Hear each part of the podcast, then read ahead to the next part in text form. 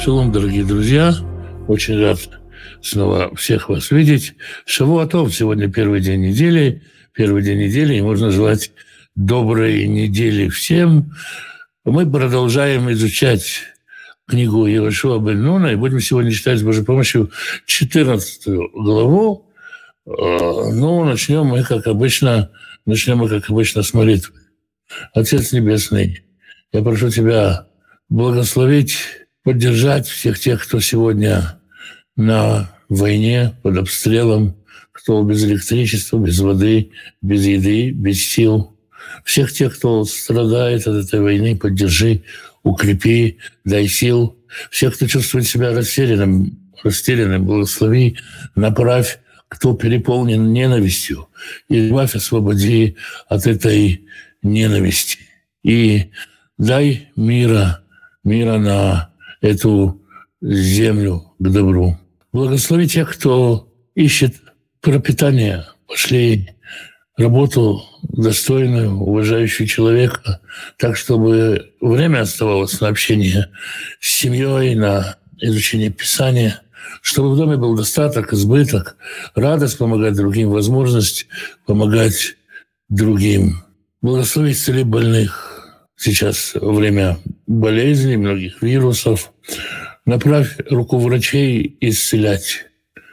Поддержи тех, кто сопровождает больных, тех, кто заботится о больных. Это непростая работа. Дай мир в семьях, в которых нет мира.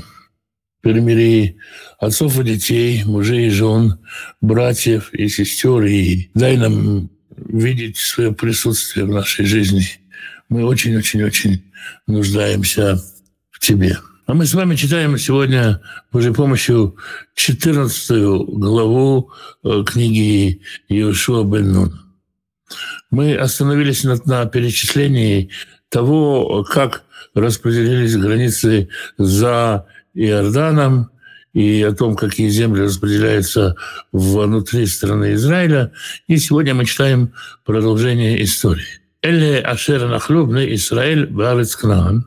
Это то, что получили в расселение сыновья Израиля в стране Ханаанской.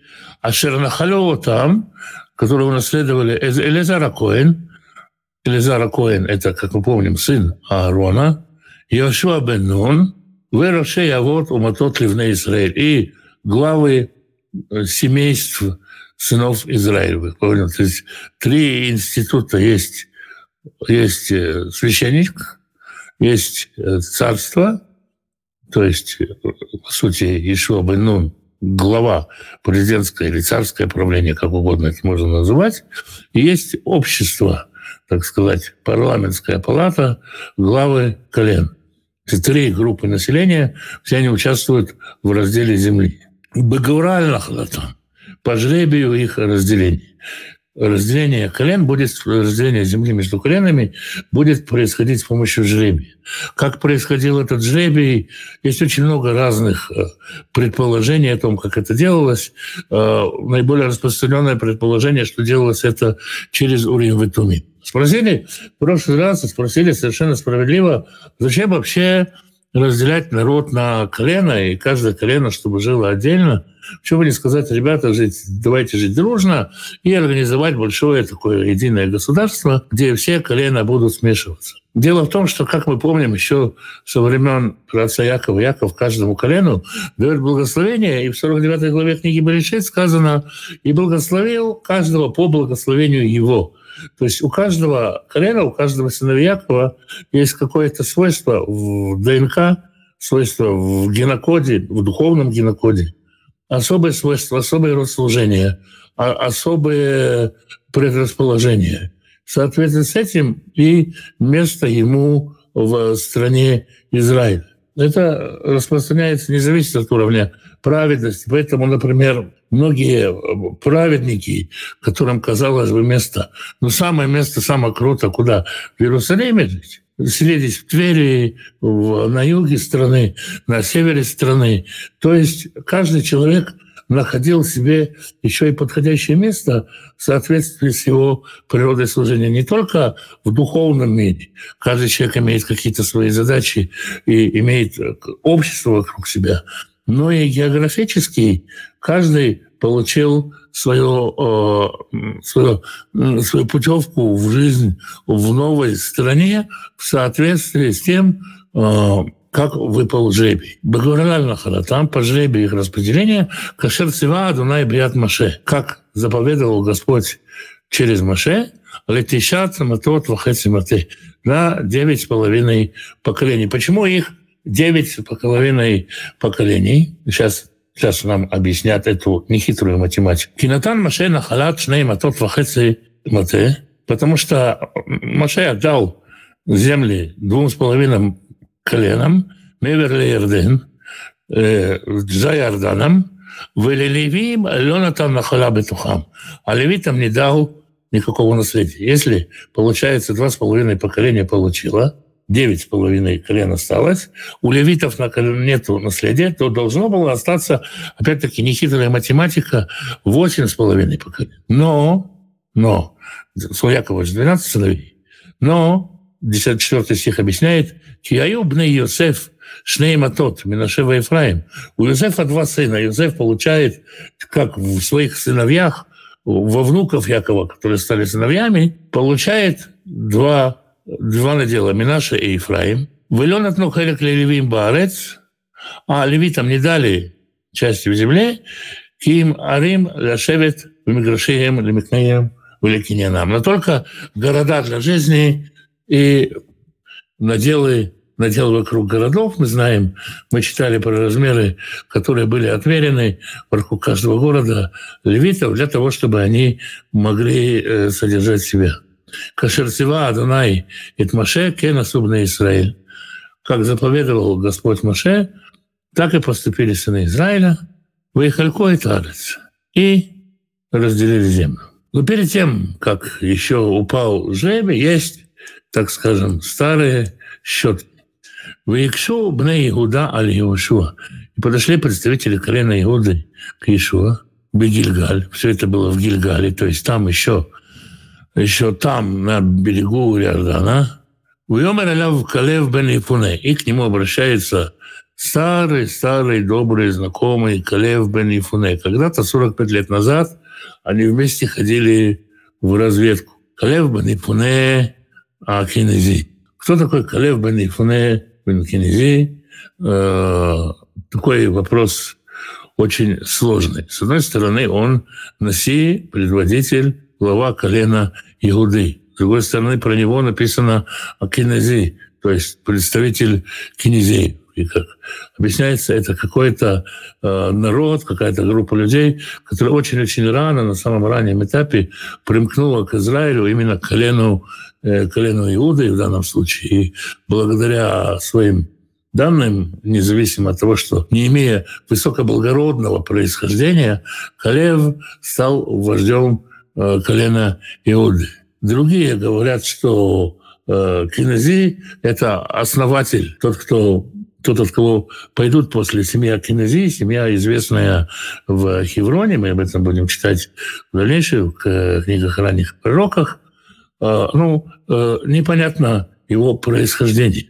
Мидраши говорят о том, что Калев был женат вторым браком на Мирьям, сестре Маше, и от нее, от нее родился Хур, Э, другие говорят, что первым браком он был женат на бате дочери фараона. В общем, так или иначе Мидраши рисует Калеву знатную биографию, а Писание не рисует никакой. Мидраши э, любят, э, мудрецы любят героизировать людей, и если у Калева должна была быть жена, то это должна была быть кто-то, кого мы знаем. И, ну, скорее всего, автор Медашей вот выискивали подходящего кандидата, поэтому вот две такие женщины вырисовались как жены Калева Банифуны. Насколько можно этому доверять? Ну, насколько вообще мы воспринимаем Мидрашей. Но в данном случае Калев Банифуне Акиназии подходит к Маше, э, подходит, простите, к Иошуа, и напоминает ему старую, давнюю историю, которую сам Ишуа, конечно же, должен был помнить. А та еда-то – это давар Ашердибера Данаиль Маше. Ты же знаешь э, то, что говорил Господь Маше, Ишили человеку Божьему, Алядутай, относительно тебя, вы Алядутайха, и относительно меня, Бекадеш Барнея, в Кадеш Барнея. Мы помним эту знаменитую историю, когда Всевышний послал, э, Маше послал разведчиков в страну Израиля. Разведчики вернулись, принесли вкусных фруктов и страшных рассказов. Настолько страшных, что народ перепугался ужасно и очень сильно расхотел идти.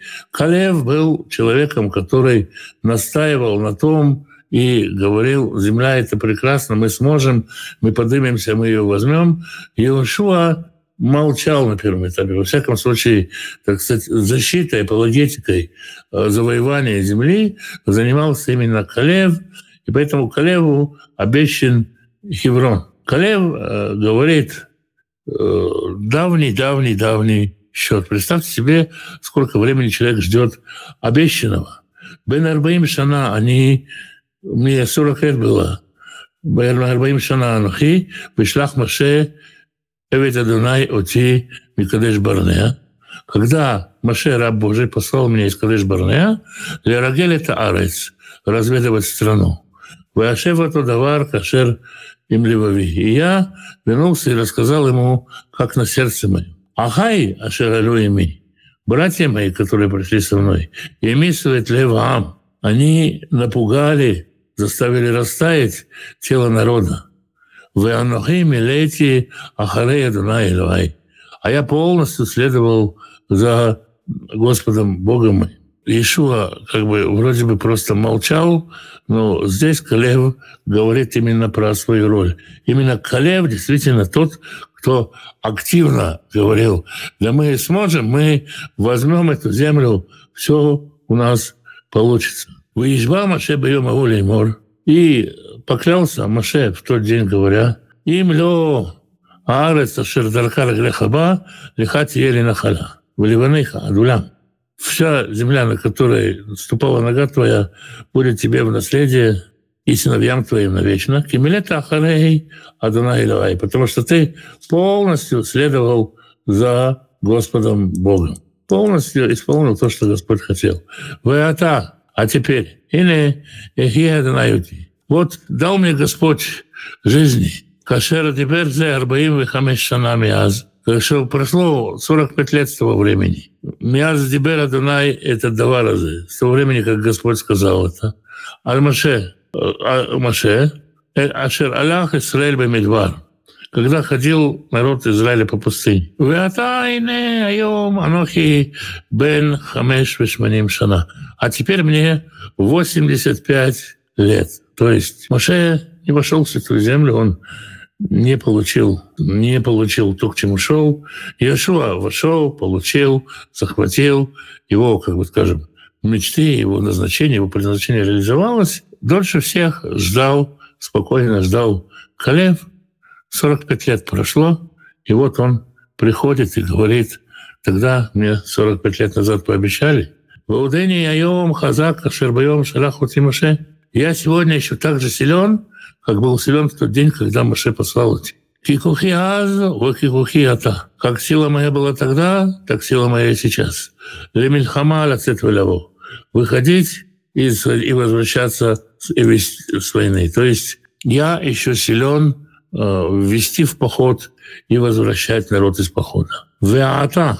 А теперь, тена ли, дай мне, это аразе, ашер дибер адонай бьемагу, гору, о которой говорил Господь э, в тот день, киата шамата бьемагу, потому что ты слышал в тот день, ки анаким шам, что там живут великаны, ваарим гдалот бецурот, и города большие, укрепленные. Вауляй Адонай Оти, Вураштим Кашер Дибер Адонай. Но Господь был со мной, и вы за, за, за, захватили ее, как говорил Господь. То есть э, о чем, собственно, идет речь? Э, Всевышний сказал еще в местах, где ты наступишь, что тебе будет дано. Э, сказал Калеву.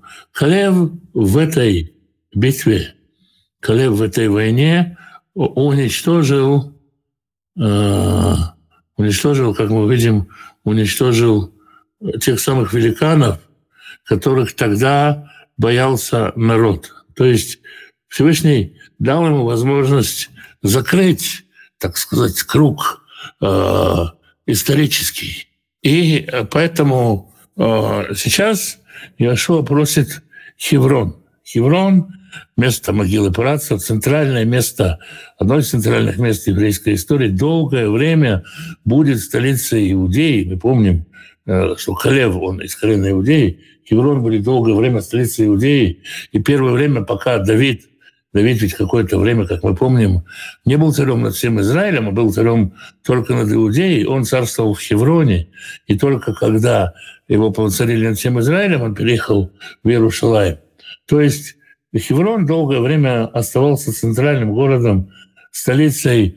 А, комментаторы говорят, ну, историки говорят, да это и очевидно, что нету места каменистее, нету места более неудобного для сельского хозяйства – во всей стране Израиля, чем Хеврон, но у него есть э, другие, скажем так, духовные качества этого города.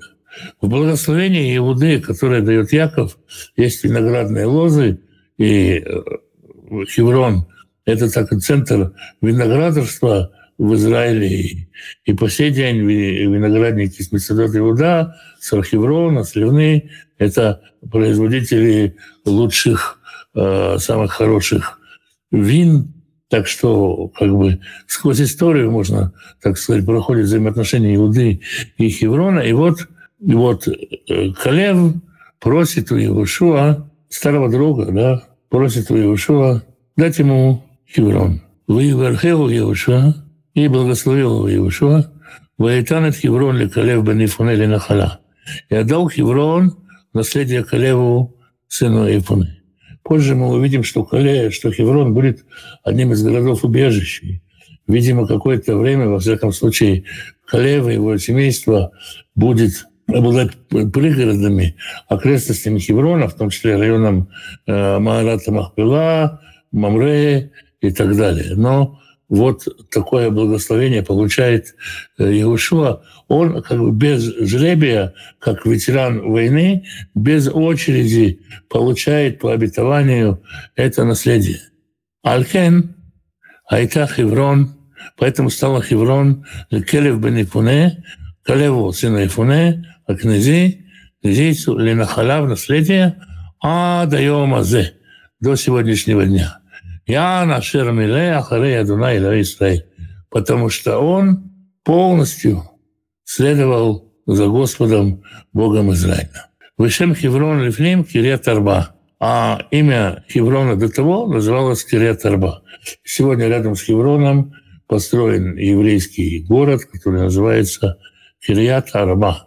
Кирия – это вообще пригород, участок или маленький, маленький городок при большом, город, спутник или спальный район. Иш Крайот или Искариот – это человек из э, спальных районов, человек из провинции. Вот, например, Иуда Искариот – это Иуда Иш Крайот, человек из э, пригородов.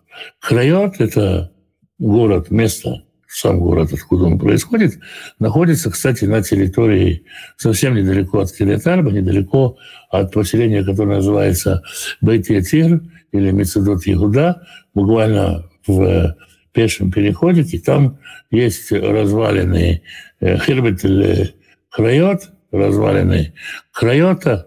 Там можно найти некоторые дома, а один из них, возможно, дом того самого Игуды. Адам Гадоль Банакиму. И э, из этого можно понять, что этот человек по имени Арба был, э, был самым великим из великанов. Есть несколько версий, почему город называется Кириат-Арба, потому что там похоронены четыре из отцов, или потому что там э, вот жили четыре великана, или потому что жил там человек, великан по имени Арба, который был самый большой из великанов, в Арес Шахта Мимильхама. И Ишуа получил Хеврон, и земля успокоилась от войны. Снова у, у, земля, слово шекет означает тишину, земля затихла от войны. Вот такие у нас сегодня, такая у нас сегодня глава. Зачем герои в Библии героизируют в Мидрашах? Ну, ну, ну, нужно понять, что такое Мидраш. Мидраш – это, э, ну, как сказать, не столько придумка для других, сколько попытка самому понять, э, самому понять этих героев. И представьте, как оно было. Вот представить себе, какой был Авраам, представить себе, каким был Исаак, каким был Давид, был Самсон. Вот э, в, э, если въезжать в, в Ашкелон, то в Ашкелоне висит на въезде огромный билборд с рекламой такси, таксопарка, который называется Шимшон, Самсон. На рекламе нарисован огромный гора мускулов, такая мужичина Самсон. Ну, правильно, Самсон же, он же с горой мускулов.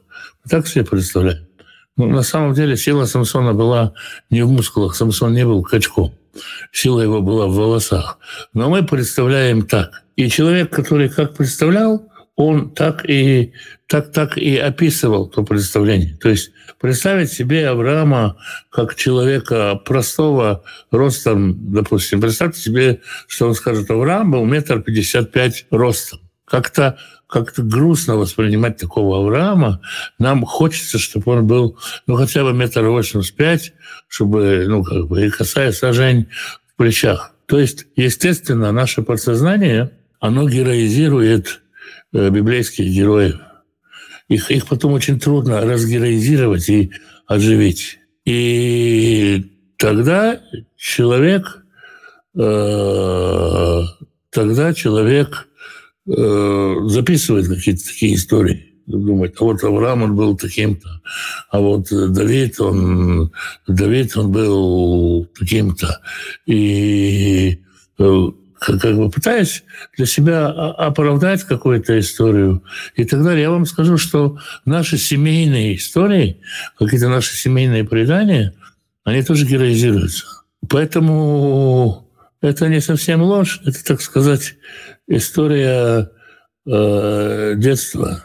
Как можно сделать пожертвование на э, блоге, если кто-то из ребят прикрепит э, ссылочку, на блоге есть э, данные для всех возможных вариантов пожертвования. И с благодарностью, конечно, принимаем пожертвования. Это очень важно, и пусть будет большое благословение. Почему Калев был лучше десяти разведчиков? Одно общество, но он смог увидеть возможность, другие нет. Откуда берутся такие люди? Ну, он действительно один на на 12. А, здесь, здесь есть, есть вопрос какой. А, я не знаю, как доводилось, наверное, любому из нас доводилось оставаться в какой-то такой э, компании атмосферы детского лагеря или посиделок у костра, когда интересно рассказывать страшные рассказы. Пугать гораздо проще, ну, забавнее, я бы сказал даже, чем воодушевлять. И здесь, наверное, выбор, выбор вот какой. Я был, я видел, я там, э, я там, э, я там, э, я там, я там воевал. Опять-таки, это такое преувеличение города до неба и так далее. Мы казались там. Это ведь рассказы людей, которые ходили по пустыне. Они всю жизнь были рабами. Представьте себе еще, да, вот это, да, что человек всю жизнь лепил кирпичи. У него с утра до вечера была лепка кирпичей, была у него норма кирпичей, он должен был ее делать в жару, и в жару, и в жару, потому что холода в Египте нет. И вот он выходит в пустыню и идет по пустыне, и его засылают в какие-то города, где сельское хозяйство, где какая-никакая промышленность, где разные свободные люди, которые на лошадях умеют ездить, может фехтовать умеют, может еще что-то умеют. Естественно, страшно. И можно а, прийти и рассказать, как человеку, вернувшемуся из сказки, рассказать, как там, как там страшно, какие мы герои. И вы туда никогда не попадете. А можно все-таки а, все-таки ободрить народ, сказать, хорошая земля, хорошая земля, мы возьмем ее, возьмем ее обязательно что за девицы, пророчицы в деянии? И о чем они пророчествовали? Трудно, конечно, сказать. Опять-таки, есть много разных версий, о чем пророчествовали и каким духом пророчествовали. Да? То есть пророчество – это когда дух, дух Божий или какой-то другой дух говорит через человека. Что он говорит и как он говорит. Я вам расскажу историю, э, средневековую историю. Был такой человек, э, которого звали Шаптай Цви. Шаптай Цви родился в Константинополе, был очень харизматичным, чрезвычайно одаренным человеком. Его обманули, обманул человек, которого звали Натан из Газы, пророк, который подделал какие-то бумаги и внушил Шаптаю Цви, что он Мессия. Шаптай Цви стал вести себя соответственно. Но через него действительно, как это рассказывают даже его противники, через него творились много чудных вещей. И вот был у него один из противников, был известный Равин, который активно против него выступал. И вот в этот вечер он его очень сильно нападал на Шаптая Цви в синагоге, обвинял его в том, что он, Шаптай Цви, ну, уже мессия, что он шарлатан, что он ведет народ. А за Шаптаем Цви пошли очень много людей, скажем, Рам, Рамхаль, например. Да? Вот. И э, этот человек очень сильно обвинял. И вот он приходит домой, этот противник э, шептает свей, и видит, что его дочери на арамейском языке, которого сроду не знали, и на латинском языке пророчествуют о том, что шептает свей Машиах, и что он приносит Гилу. То есть дух какой-то говорит – дух какой-то говорит, и можно принять это за дух святой, можно принять это как-то за какой-то другой дух. Я очень много встречал ситуации, когда дух говорит, это не дух Божий, ему можно запретить говорить. Но есть и пророчицы, которые служили при ком-то, это, так сказать, всяковозможные э, говорильщицы, э, говорильщицы будущего, на них можно было делать э, бизнес. Это еще и э, Опять-таки, ну, например, приведем пример с такой, в кавычках, порочицей, как, как, как Ванга. Да, опять его к образованию. Представьте себе, живет в Болгарии старая, не очень далекая женщина по имени Ванга. И у нее репутация пророчицы. К ней ходят президенты, у нее там был и Митеран, и Коли, и Брежнев, и Гагарин, и кто угодно у нее там был, и она всем пророчествует. Представьте себе, если такую женщину взять в оборот, в, э, скажем, в КГБ болгарское. И оно будет, во-первых, слушать, что они в Анге говорят, во-вторых, внушать в Анге пророчество. Ванга будет пророчествовать им от имени Всевышнего то, что хочет болгарское КГБ. Это же находка для шпиона. И вот э, с древних времен таким тоже пользовались. Да? То есть ты приходишь и говоришь, у меня дочка болеет, что-то она ножку подвернула, а вчера коленку разбила, что-то у нее с ногами, и тебе говорят, надо тебе пожертвовать 18 тысяч долларов, как тысячу раз, хай, и все у тебя с ножками пройдет. Так Бог говорит. Ну и так далее. Ну, и как бы менее, э, менее примитивные, более менее примитивные, конечно, э, многоходовки, но так или иначе это путь управления человека. Вот. То есть пророчицы, они бывают, бывают э, очень э, разные. Но, но в основном, вот если, если это пророчицы от, от Всевышнего, то ну, что они дают ответы на какие-то вопросы или просто, э, просто как бы проводит день в песнопении, в благодарении и так далее. То есть используют устами Всевышнего. Как отличать, когда уместно напоминать о давних обещаниях или пользоваться служебным положением? Если обещания не выполняют, ну, почему бы не напомнить?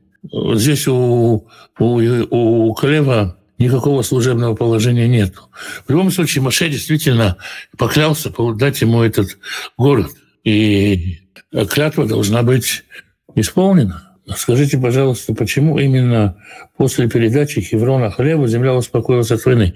И в конце предыдущей главы написано, что земля успокоилась от войны. Просто земля покоится. Здесь как бы город разделен, войны, войны, войны никакой не возникло. То есть люди Халева, скажем так, вошли в Хеврон, в Хевроне никто не пикнул. Земля спокойно от э, войны.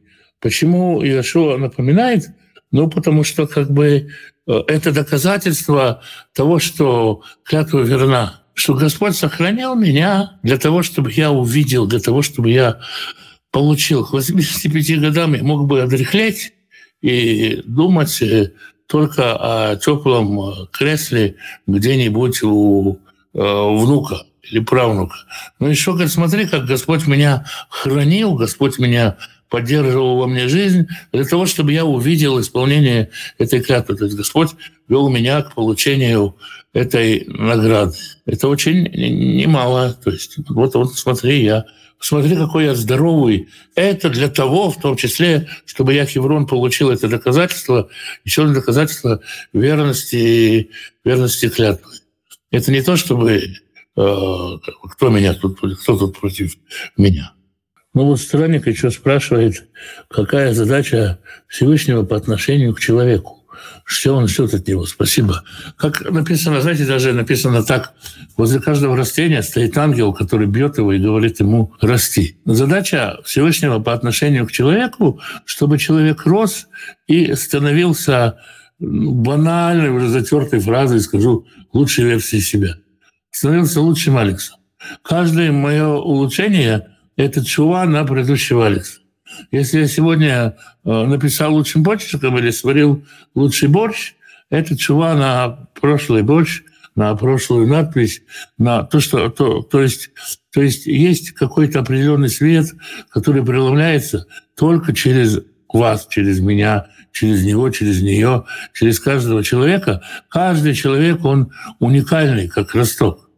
И взращивать эта уникальность в сочетании, в гармонии с божественным светом, это то, что человек э, хочет, это путь, путь, путь. Значит, надо куда-то идти, идти вперед, расти примерно так. Э, Иван спрашивает, да, до сих пор ведутся, до сих пор ведутся раскопки, до сих пор находят что-то новое, казалось бы, в тех местах, где уже давно искали.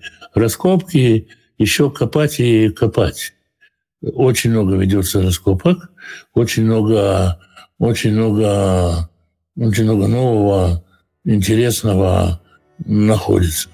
Каждый год, каждый месяц есть удивительные находки. Ну, вроде бы ответили на все вопросы. Всем спасибо. Ну, тогда завтра продолжим на том же месте, в тот же час. Всем хорошего вечера и шалом.